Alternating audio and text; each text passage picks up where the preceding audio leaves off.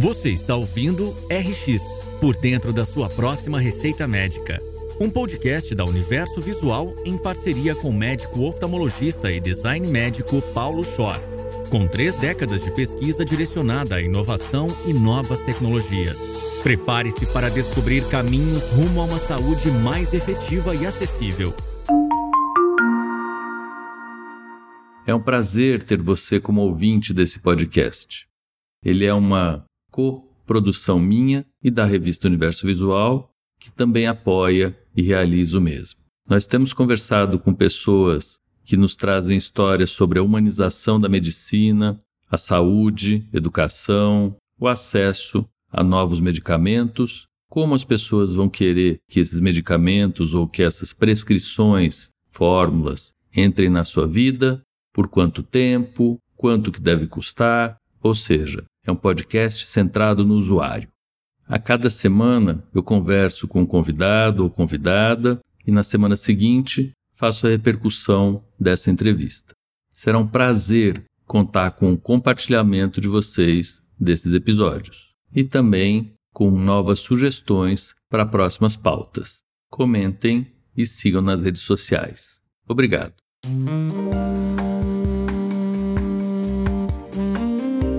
Olá, eu hoje vou conversar com o Ernesto Goulart e é uma conversa que eu cozinhei durante algum tempo do melhor jeito possível que a gente pode ler a palavra cozinhar, porque eu curti essa espera para conversar com o Ernesto. O Ernesto eu conheci em um evento muito interessante que é ainda inédito ou muito pouco realizado no país, aonde pessoas interessadas com uma base científica forte reúnem outras pessoas muito interessantes com produções científicas mais fortes ainda e investem para que isso vá à sociedade. Então tem tudo a ver com o que a gente vai oferecer em termos científicos para a sociedade. O Ernesto ele tem uma formação sólida em universidades federais, então ele fez farmácia industrial bem interessante na Federal de Juiz de Fora, acabou em 2014, depois ele fez o mestrado lá também, aí ele vem faz um doutorado na USP, fica como fellow, como um estágio de produção, né, na Temple uh, University, uh, e aí ele trabalha com uma coisa que eu vou querer que você conte um pouquinho de microgravidade. A gente está no tempo de missões espaciais, eu lembro uma vez que me perguntaram, quando eu estava nos Estados Unidos, se eu tinha alguma amostra para mandar para o espaço, porque tinha um espaço no satélite que iria. Eu falei, não, não tenho, mas eu imagino que você teria. E aí depois agora ele fica como pós-doc num dos laboratórios mais prestigiosos que a gente tem no Brasil, da professora Maiana Zatz na USP, desenvolvendo produtos e trabalhando com tecnologias que são muito promissoras. Então, Ernesto, muito obrigado por aceitar o convite. Acho que a gente tem um papo grande pela frente.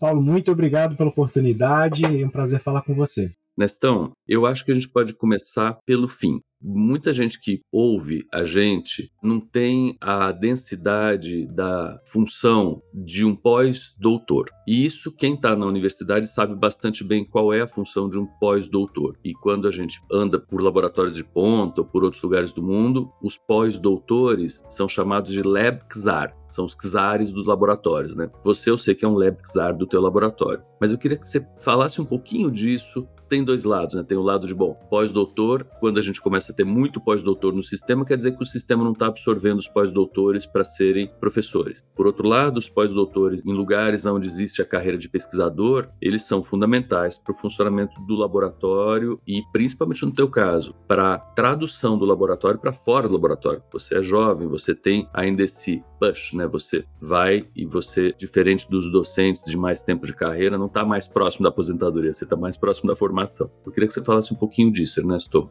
Com certeza, Paulo. Bom, é, acho que a gente precisa começar revendo como que é a formação de um cientista, né? Acho que tudo começa quando um aluno ainda em graduação, normalmente ele, ele faz um programa que nós chamamos de iniciação científica, né? Isso é, então, o primeiro contato de uma pessoa com a carreira, a profissão de um cientista. Então, ali ele vai aprender desde a filosofia básica da ciência, como, como estruturar um projeto, como estruturar uma pergunta, é, acho que é um dos mais importantes de um cientista, né? Estruturação de uma boa pergunta e de uma metodologia para você entender como que você vai responder aquela pergunta. E aí depois vem o mestrado e o doutorado, caso a pessoa realmente é, tenha a aptidão e tenha a interesse em seguir nessa profissão. O mestrado e o doutorado, ele ainda é um, um estágio ainda meio que de treinamento, mas de, já de execução de projetos realmente relevantes cientificamente, né? Então, eu gosto sempre de falar, Paulo, né, que os nossos grad schools, nossos alunos de graduação, de pós-graduação, são realmente a mão de obra da ciência, né? Quem realmente está ali na bancada, fazendo, executando os experimentos que vão gerar os resultados publicados em artigos científicos e tudo mais. Depois desse período, o cientista ele está formado, né? ele tem já uma base sólida para liderar projetos, para liderar grupos e tudo mais. É, toda essa formação do cientista é voltada para o cientista se reingressar de volta na academia, né? ou procurar oportunidades no setor privado também desenvolvendo pesquisa. E aí entra o pós-doutorado. Né? O pós-doutorado é esse período onde o cientista já formado ele tem uma oportunidade de continuar executando um projeto ou liderando uma equipe agora ainda dentro de uma estrutura de uma universidade, com todo acesso aí a, aos recursos necessários para executar esse período. Então, é um momento em que é, você não tem um prazo, você não recebe um diploma nem nada, mas você está ali com oportunidade para desenvolver a sua linha de pesquisa que você escolheu e que com o apoio de um outro é, cientista mais sênior, né, um, como se fosse um advisor, né, uma pessoa ali para ajudar você a se ingressar nesse período. E o pós-doc eu acho que ele é o primeiro passo realmente para um cientista se agora se fixar em algum lugar, né, conseguir uma oportunidade, seja dentro da academia ou seja também dentro do setor privado que agora tem cada vez mais crescendo essa porta pelos investimentos em startups, em negócios privados e também pela diminuição das oportunidades no setor público dentro das universidades. Né? Eu queria começar falando sobre essa tua colocação de da pergunta para a resposta, uh, que você coloca muito bem em relação a pesquisador e pesquisa que tem perguntas, perguntas de pesquisa. E você, nitidamente, por estar envolvido em startup, ter fundado startup, mentorar startup, depois você vai falar bastante disso, acho que é importante para a gente também entender de onde vem né, o produto que a gente consome, ele não nasce na farmácia, ele nasce em outro lugar. Mas você foi para a resposta. E isso é algo que eu tenho visto, não sei como é que é a tua visão, sendo procurado pelos pós-graduandos. Vários pós-graduandos chegam para fazer pesquisa querendo que o doutorado dele não seja um, um, papel na parede. Vários querem. E aí a gente fala, não, explica, fala, não é bem assim que funciona, não é por isso que você vai fazer pós-graduação. Mas muita gente quer ter relevância, que é o que você falou. E como você vê a passagem da relevância para esses ingressantes e como é que para você apareceu a relevância? Ou já nasceu dentro de você você querer fazer algo que tivesse uma entrega, que fosse algo escalonável e aí vai.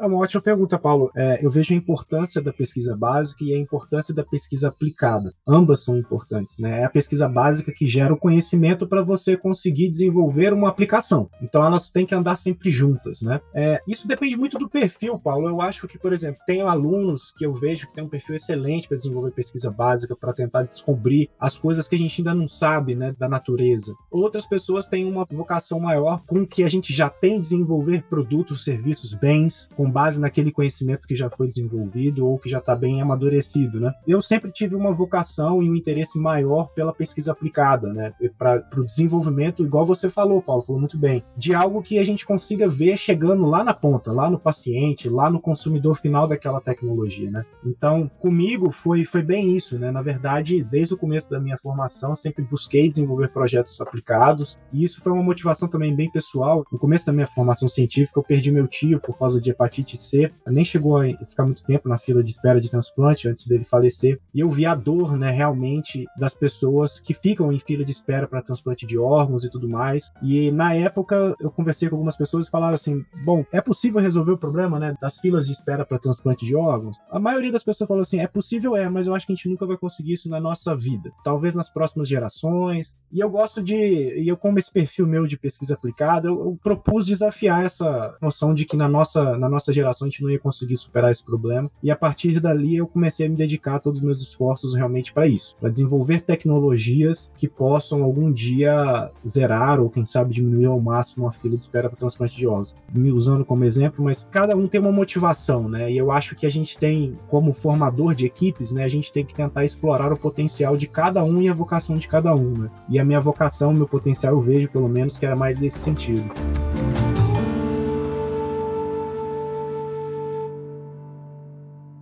Está me passando pela cabeça uma história de motivação importante, Ernesto, porque a gente presenciou em Florianópolis a motivação de quem formatou aquele fundo como bastante pessoal, né? E a tua também. E eu tenho inúmeros exemplos de pessoas que são motivadas por histórias pessoais que tocaram profundamente as pessoas. E a gente tem do outro lado os coaches, que motivam as pessoas. E funciona também, mas funciona por um tempo. Eu acho que o challenge imunogênico do coach, ele dura menos. Ele é mais pro lado de célula B. Uh, e o challenge imunogênico de quem tem alguma coisa profunda dura mais, né? Vai mais para umas células que têm uma, uma, memória mais longa. Isso também acontece em doações, né, Ernesto? Na hora que você tem gente que tem uh, histórias pessoais, eles se envolvem, eles doam doam tempo, doam dinheiro, eles se colocam na posição, eles têm uma empatia muito mais profunda. Eu acho que isso é super importante a gente ficar atento, não para desmerecer quem tenta motivar os outros externamente, mas para entender que as pessoas têm algo interno a ser buscado e, e a nossa função muito como líderes, igual você falou, eu acho que é ver isso, né? É ver quem tem essa história e ajudar e apostar e abrir caminhos, como eu imagino que bastante gente tem aberto para você, para mim também. Ernestão, vamos falar um pouquinho de ciência ciência. Eu queria começar falando sobre como ler ciência e você é um ótimo cara para conversar sobre isso. Você tem um artigo, eu queria voltar na história da individualização para a gente poder generalizar. Publicado em 2020, citado para burro, no periódico importante que chama Biofabrication, que tem um fator de impacto 10. Uh, 10 não quer dizer 10 super legal, quer dizer número 10. A gente, antes de começar essa conversa, estava fazendo um esquenta de motores, falando o que, que isso quer dizer como é que nós poderíamos traduzir isso para quem está ouvindo a gente. Porque a gente está muito numa era, e que é ótimo, né, de informação livre. E a informação livre ela nem sempre é uma informação que tem a segunda linha, o segundo parágrafo disponível para as pessoas lerem. Em geral é o primeiro só, né? Ah, o Ernesto tem a cura do câncer. Tá bom, nossa, o Ernesto é super legal. Vamos ler a segunda? Então, o Ernesto tem a cura do câncer é um poema que o Ernesto escreveu,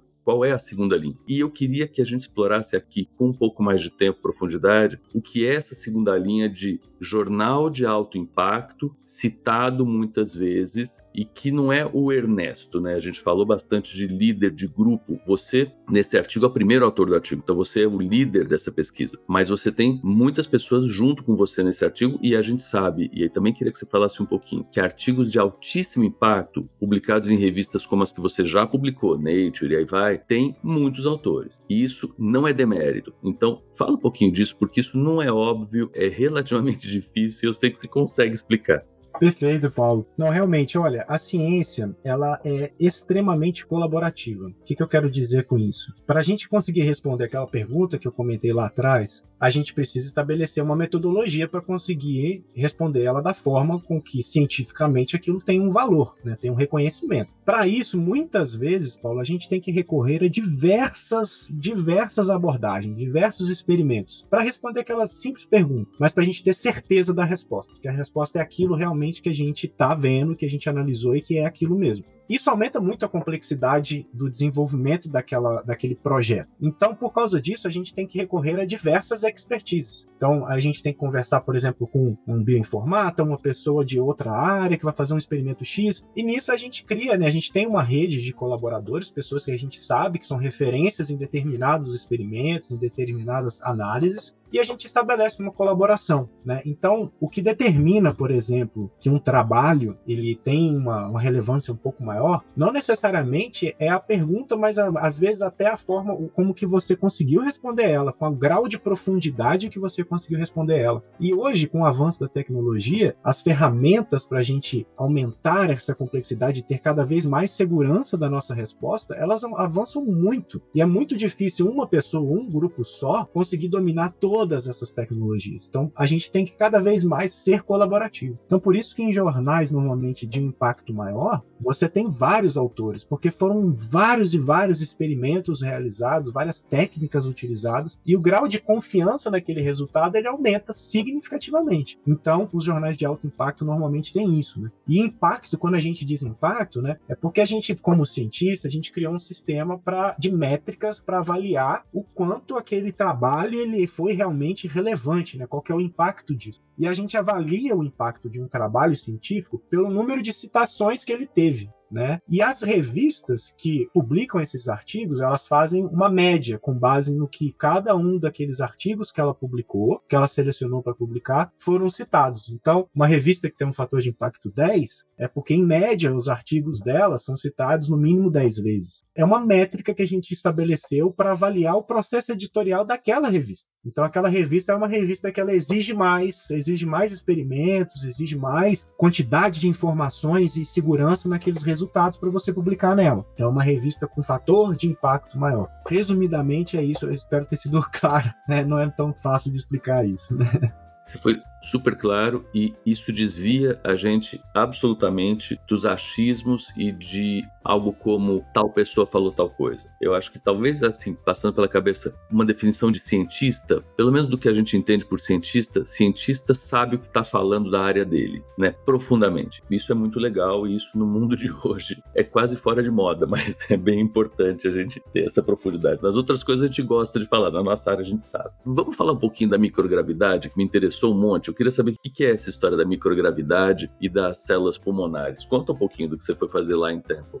Quando eu cheguei nos Estados Unidos, o laboratório que eu trabalhei era um laboratório de. É, um departamento, na verdade, de bioengenharia. E eu fui trabalhar lá, mais especificamente, com engenharia tecidual, a possibilidade da gente produzir tecidos e órgãos humanos em laboratório. O laboratório que eu trabalhava, ele tinha um grant, né, ele tinha um recurso, né, um financiamento da NASA para desenvolver pesquisas utilizando os bioreatores que a NASA desenvolveu ali no final da década de 80 e início da década de 90. Por que a NASA desenvolveu bioreatores? Experimentos sejam eles os mais diversos possíveis, serem executados na estação espacial tem um custo muito alto porque você tem que levar aquele material para lá, testar aquilo na estação espacial, ver o efeito da microgravidade, né, a ausência quase total de gravidade, em um sistema biológico, por exemplo. O que, que vai acontecer com uma planta que vai para o espaço? O que, que vai acontecer com um ser humano se ele viver no espaço um dia? Todas essas perguntas a NASA sempre tentou e outras agências sempre tentou explorar, tentar responder, porque a gente visualiza que um dia pode ser que a nossa civilização vá explorar o espaço, explorar outros planetas adjacentes. Então a NASA, por conta disso, ela desenvolveu alguns bioreatores, que são sistemas de cultivo de células humanas e tecidos humanos, que mimetizam a gravidade espacial. Então, basicamente, por exemplo, o bioreator que eu trabalhei era um bioreatorzinho em que você colocava células humanas lá dentro e ele ficava rodando bem devagarzinho assim, só que sem gerar turbulência no líquido que envolve aquela célula. Então é como se aquela célula, aquele tecido, tivesse constantemente caindo. Então você imagina você está dentro de uma piscina e aí você vai descendo devagarzinho, só que você está sempre descendo. Então você não tem o efeito da gravidade. O vetor gravitacional ele é anulado, porque ela fica rodando e o vetor gravitacional roda 360 e aquilo se somar do zero. Então, o que eu, nessa pesquisa especificamente que eu tentei responder é qual é o efeito da microgravidade na diferenciação, ou seja, na produção de uma célula a partir da célula tronco até uma célula pulmonar. Por quê? Imagina-se que no futuro a nossa civilização vai precisar, por exemplo, se reproduzir no espaço. E o que, que isso vai impactar, por exemplo, na embriogênese, ou seja, na formação de um embrião que está sendo formado no espaço. E outra pergunta até que surgiu durante a execução do nosso projeto, que é muito comum, né, Paulo? A gente começa com uma pergunta, no meio do caminho já se abre outras quatro, aí vai se abrindo outras quatro em cima das outras. É muito normal isso na ciência. A gente observou que a microgravidade ela tem um efeito muito benéfico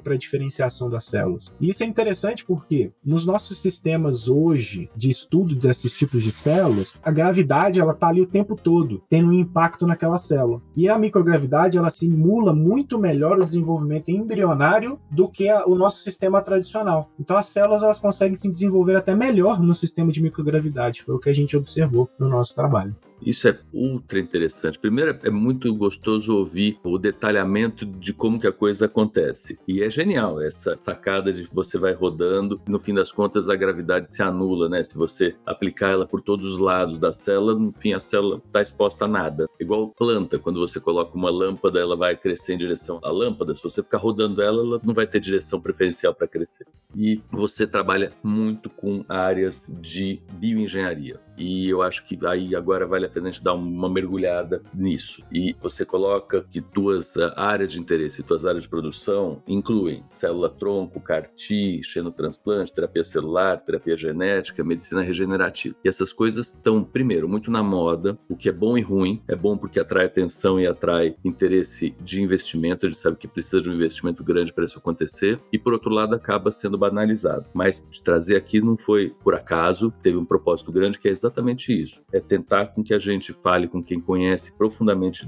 do assunto, ver o que, que existe de realidade no mundo da pesquisa e quão longe você acha que isso está da aplicação. E eu acho que a gente podia começar com a história dos porquinhos. E aí eu vou fazer um disclaimer, que é uma declaração nas pesquisas que a gente faz, e principalmente pesquisas aplicadas, a gente tem muita coisa que vai ser produzida e que vai demorar para ser produzida, que vai custar muito para ser produzida, e tem muitas coisas que precisam ficar em segredo. A gente não deve contar para todo mundo, porque senão quem está investindo nisso perde o interesse em investir, porque depois não vai poder vender. Então, isso eu acho que é uma explicação legal para quem está ouvindo a gente, porque eu vou querer que você fale de vez em quando, olha, disso eu não posso falar, mas do que você pode falar? Conta um pouco para a gente desse seu super projeto dos porquinhos e do xenotransplante e da startup que você está cofundando. Como eu comentei anteriormente, né, um dos meus objetivos pessoais e profissionais é realmente zerar a fila de espera para transplante de órgãos. Né, e eu desenvolvi diversas tecnologias com o nosso grupo que realmente avançam a gente nesse sentido, né, que tornam isso um, um desafio que a gente consegue hoje observar que é possível superar. Mas a gente precisa de uma alternativa o mais rápido possível para essas pessoas, né, porque as pessoas elas estão morrendo na fila de espera para transplante. E recentemente, né, recentemente já digo assim, já tem sete anos mais ou menos desde a popularização das técnicas aí de edição genética com CRISPR e tudo mais, que o xenotransplante, que é o transplante de órgãos ou tecidos entre diferentes espécies, se tornou possível. Porque o xenotransplante, na verdade, Paulo, que é até curioso, ele é algo que a medicina há muito tempo vislumbrava, né? Ah, e se eu pegasse um tecido de um porco e transplantasse para um humano? Tem relatos desses experimentos desde o começo do século XX. Só que isso sempre fracassou, porque a gente não conhecia nada sobre imunologia de transplantes. A gente não conhecia absolutamente nada sobre isso. E então, desde a popularização dessas técnicas de edição genética, modificar o genoma de suínos ou outros animais, o suíno é o mais interessante para essa aplicação por diversos fatores, é para tornar o órgão desse suíno compatível com o transplante em humano, se tornou uma realidade muito rapidamente. E desde 2017, nosso grupo tem trabalhado para isso. A gente começou com um investimento de uma empresa privada, montamos um laboratório dentro da Universidade de São Paulo, cofundamos uma startup para desenvolver essa tecnologia e gerar esses suínos, essas linhagens de animais geneticamente modificados, para que a gente consiga utilizar os órgãos desses animais em transplantes em humanos, que é o xenotransplante. Eu não posso entrar em detalhe, ah, mas qual que é o gene, o que, vocês estão modificando? Isso eu não posso, que é, é segredo, né, realmente, da empresa e dos nossos investidores, mas o que a gente tem feito realmente é tornar o órgão do suíno invisível, entre aspas, ao sistema imune daquele paciente. Então, de forma com que os anticorpos que nós temos hoje, eu, você, todos os que estão nos ouvindo, nós hoje temos anticorpos contra células de suínos normais. Mas eu modificando geneticamente aquela célula, eu posso tornar aquele órgão invisível àqueles anticorpos. Então essa é a abordagem. Né? E já tem experimentos recentes realizados nos Estados Unidos com abordagens semelhantes, mostrando que a evasão do sistema imune, a fuga do sistema imune é possível e funciona, o que é realmente bastante motivadora mesmo.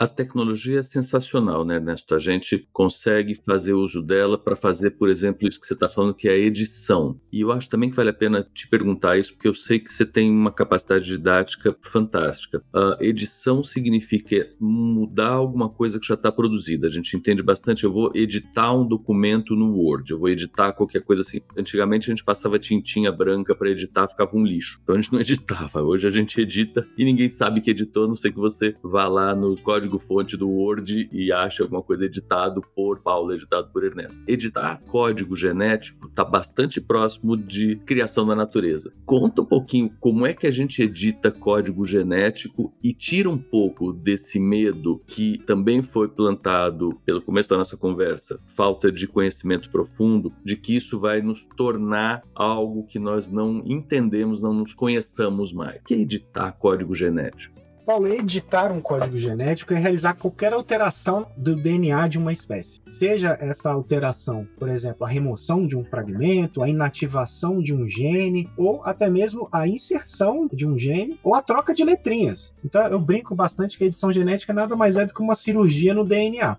curioso até isso, porque assim, a gente na nossa prática né, de genética, a gente tem bastante contato com médicos e tudo mais, a gente dá aula, né, para Faculdade de Medicina da USP, né, de genética médica, e muitos médicos sempre nos falaram assim, olha, eu sempre gostei muito de genética, sempre fui apaixonado por genética, mas não era uma especialidade que eu queria fazer porque eu não tinha como tratar o paciente. Você tem como mitigar ali os efeitos daquela doença genética e tudo, mas você não consegue tratar ele, porque o problema está no DNA. Não era minha vocação para isso, né? Mas hoje a gente tem, hoje a gente tem como ir lá no DNA fazer uma cirurgia e corrigir aquilo. Né? Então a ferramenta ela existe, ela precisa ainda passar por diversos testes aí de segurança, de efetividade para diversas aplicações, né, que podem ser utilizadas. Mas hoje a gente realmente tem isso num horizonte muito mais próximo. Erradicação de algumas doenças genéticas, eu acho que está muito próximo de acontecer e isso realmente é fantástico, né? E bom, modificar a sequência do nosso DNA, ela é ao mesmo tempo um potencial de impacto na saúde humana gigantesco né? Mas também abre um, uma certa preocupação. Bom, se eu posso modificar o genoma para aumentar a altura de alguém, mudar a cor do olho, cabelo, não é para isso que a gente está desenvolvendo essa tecnologia, né? Então existem limites éticos que estão sendo discutidos, estão sendo implementados, né? Dentro da academia e com a sociedade. Eu acho que essa discussão ela não pode ser limitada à academia, ela tem que abranger toda a sociedade. Então essas discussões elas estão acontecendo, certos limites já foram colocados para que a gente realmente não caminhe nesse sentido que não é um sentido bom para nossa sociedade e para nossa espécie, né? E esse limite ético, ele não se limita a novas tecnologias. E você está me falando de cirurgião, e eu me apresento de vez em quando como médico cirurgião para falar: olha, eu também opero você faz uma cirurgia muito mais complexa do que a minha e muito mais moderna. Mas esse limite ético, ele não é muito diferente. Então a sociedade não deveria, na minha cabeça, estar tá muito espantada. Eu, com a licença para operar, posso fazer loucuras. O Ernesto pode fazer loucuras, o Paulo também pode. E o Paulo já está legislado, já está liberado. Ele só não faz porque ele tem diversos mecanismos da sociedade, além dos morais meus, da sociedade. Mas quando a gente vai formar um médico, a gente não coloca ele numa prova de limites morais. A gente acha que ele não vai fazer bobagem e depois pune se ele fizer. Então são dois lugares muito distantes e, ao meu ver, muito mais frouxos do que o que está sendo conversado hoje em termos de genética. E se discute hoje especificamente para que, que vai ser usada a cirurgia genética, né, a cirurgia celular, não se discute isso do ponto de vista médico geral. Então, eu acho que a gente está muito mais protegido do que parece. E você me lembrou de um experimento que a gente fez há algumas décadas atrás com córnea córnea de tubarão. Olha só que coisa mais maluca. A córnea do tubarão, ela não tem algumas camadas da córnea humana para tirar água de dentro da córnea especificamente. Como é que ela se mantém transparente? Porque ela tem uma estrutura intracelular, um esqueleto que mantém ela sempre sem distensão. Ela é como se fosse uma ponte que não consegue inchar. Ela fica toda travada dentro dela mesma. Então é, seria um tecido interessante para colocar em gente, porque você depende só de uma camada, fundamentalmente, ela ficaria transparente transparente para sempre. Mas claro que a gente tem o problema da imunogenicidade da córnea do tubarão que a gente não suportaria, mas pode ser um tecido que já está no jeito para transplantar e que eu acho que com a tecnologia, com os bons cirurgiões que a gente passa a ter do ponto de vista genético, igual você falou, as perguntas se multiplicam e as possibilidades se multiplicam também. Ernestão, ó, eu tô ultra satisfeito com as explicações. Uh, eu acho de verdade que isso é um avanço grande em relação ao que a gente tem, ao que vai aparecer. Não veio da prateleira, não nasceu lá mesmo, tem que ter investimento. É aquela história de que ciência é investimento, não é gasto. E queria deixar aberto para você colocar últimas considerações. Se você quiser falar um pouco de medicina regenerativa, você tem falado bastante, célula-tronco. Obrigado, Paulo. E até pegando aí o gancho na sua fala, né? Essas discussões éticas, elas têm que ser pautadas com base na técnica, com base nos princípios morais, mas elas não podem de forma nenhuma evitar o progresso da nossa sociedade, da humanidade, né? Então, no começo da década de 90, ali, os transgênicos foram altamente criticados e que não sei o quê, que aquilo vai modificar o DNA da espécie humana. E nada disso, a gente sempre falou isso, estava longe de ser verdade, e não existia nenhuma conexão com a realidade aquilo, e hoje, eu, pelo menos na minha opinião, e de alguns outros colegas, a gente vê que hoje a gente consegue alimentar a população humana muito por causa da existência dos transgênicos, né? É, e que se mostraram 100% seguros, né? Eu acho que a ciência ela vai evoluindo assim. A ética tem que caminhar junto com o desenvolvimento tecnológico, um não pode passar o outro. Então, se a pressão sobre essas discussões éticas é superior à questão técnica, isso não é bom, e o contrário também não é bom. Sobre a medicina regenerativa, né, Paulo? Eu sou um entusiasta, né? A minha motivação é, para isso ela é muito grande. É, eu realmente acredito que com as técnicas hoje de bioimpressão 3D, que é a impressão de órgãos, né, utilizando sistemas de manufatura aditiva, é parecido com aquelas técnicas de produção de, de materiais com impressão 3D de plásticos, né? Hoje a gente já consegue imprimir tecidos e órgãos utilizando essas tecnologias e combinando elas com tecnologias de células tronco. Então, por exemplo, eu posso pegar uma célula da pele do Paulo ou do ouvinte em 90 dias, a partir daquela célulazinha lá da pele, eu conseguir produzir todas as células necessárias para montar um fígado humano, montar um coração humano. Né? Então, existe aí todo um protocolo já estabelecido que é, é formidável, né? A gente pensar nisso, que isso é real, né? E o nosso grupo tem se dedicado bastante a isso. A gente já mostrou que é possível sim fazer essas abordagens com fígado, e outros grupos já mostraram para outros órgãos e, e, assim sucessivamente. Então, realmente, eu acredito muito que a gente é, vai conseguir superar esse desafio de produzir órgãos em laboratório, de zerar as filas de espera, e, e isso tudo só é possível graças ao investimento em ciência e tecnologia, na formação dos cientistas, na montagem de laboratórios. E não é uma ciência barata de ser feita, ela é cara, sim, mas os benefícios no final superam significativamente os custos. Então, realmente, assim, a gente tem que valorizar mais a ciência, o investimento em ciência de alto impacto no Brasil. Hoje, o Estado de São Paulo tem o privilégio de ter a FAPESP ali apoiando, e não só com recursos financeiros, mas com excelência em gestão, né? Porque não é só dinheiro que faz é ciência de qualidade, é gestão também, é a forma com que você aplica e controla aqueles gastos, né? Então, é, o Estado de São Paulo é bastante privilegiado pela existência da FAPESP, e a gente espera que isso se multiplique no nosso país e que o governo federal também continue apoiando e apoie cada vez mais a ciência, né? Porque reduzir investimento em ciência tem um impacto no futuro da nossa sociedade, do nosso país. Só por causa disso que a gente consegue desenvolver e não só em investimento público, mas também em investimento privado e também tirar aquele conhecimento, porque o Ernesto desenvolveu o conhecimento na, na, na Universidade de São Paulo, mas é a Universidade de São Paulo que vai tá, levar isso lá para o hospital no paciente? Não é. Aquela tecnologia que o Ernesto desenvolveu, que outros colegas desenvolveram, ela precisa passar por várias testes de segurança, efetividade e desenvolvimento de protocolos de produção e tudo mais, que é caro e que não é, não é papel da universidade desenvolver. É ali que entra o setor público para sim desenvolver um produto que pode ser comercializado e que vai ser rentável, mas que no final das contas, quem se beneficia mais é o consumidor final daquele produto, que vai ter então aquela doença sendo possivelmente tratada e quem sabe até curada. É uma conexão que tem que ser cada vez mais incentivada e que tem que ser cada vez mais facilitada. Esse diálogo, essa translação ciência, setor privado, ela tem que acontecer cada vez mais no nosso país. Eu acho que esse é o segredo para o desenvolvimento tecnológico do nosso país não podia ter sido melhor a conversa, de verdade, Ernesto. Primeiro você coloca muita luz em cima do que está acontecendo e você coloca um farol em relação ao que vai acontecer e você coloca um pouco de prazo. Quem te ouve desdiz aquilo que foi falado para você, que vai acontecer sim, mas não na tua vida, né? Não na, na nossa existência. Uh, já está acontecendo. Então a, a conversa é muito mais hoje, pelo que eu entendo,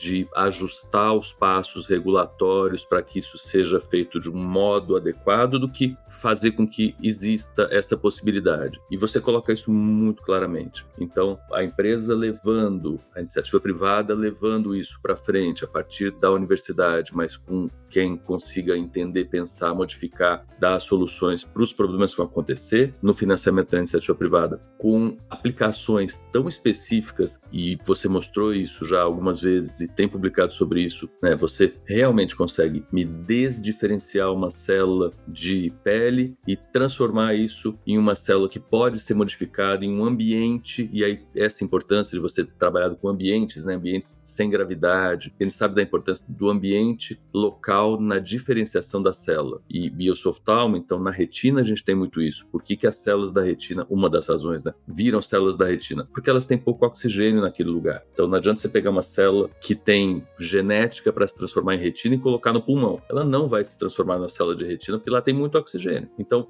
são várias variáveis que entram em jogo e você está dominando como um super alquimista várias delas, todas elas, e eu acho que é assim é uma delícia te ouvir, é com certeza não só uma esperança, mas é gostoso, sabe? É legal a gente ver que tem um pensamento em frente para o bem de um, para o bem de todas as pessoas e você está liderando isso. Então, obrigado de novo, parabéns pelo trabalho, Ernesto.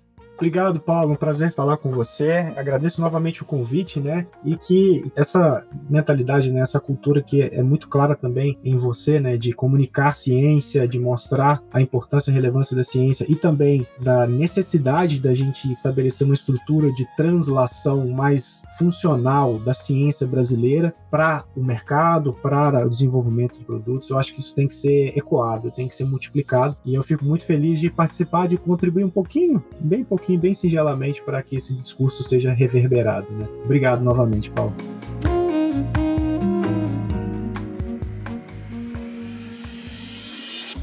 Você acabou de ouvir RX por dentro da sua próxima receita médica com Paulo Schor. Aproveite para se inscrever em nosso canal e acompanhar semanalmente as histórias e repercussões que serão apresentadas por aqui. Siga também as nossas redes sociais, arroba Revista Universo Visual e arroba Paulo Schor.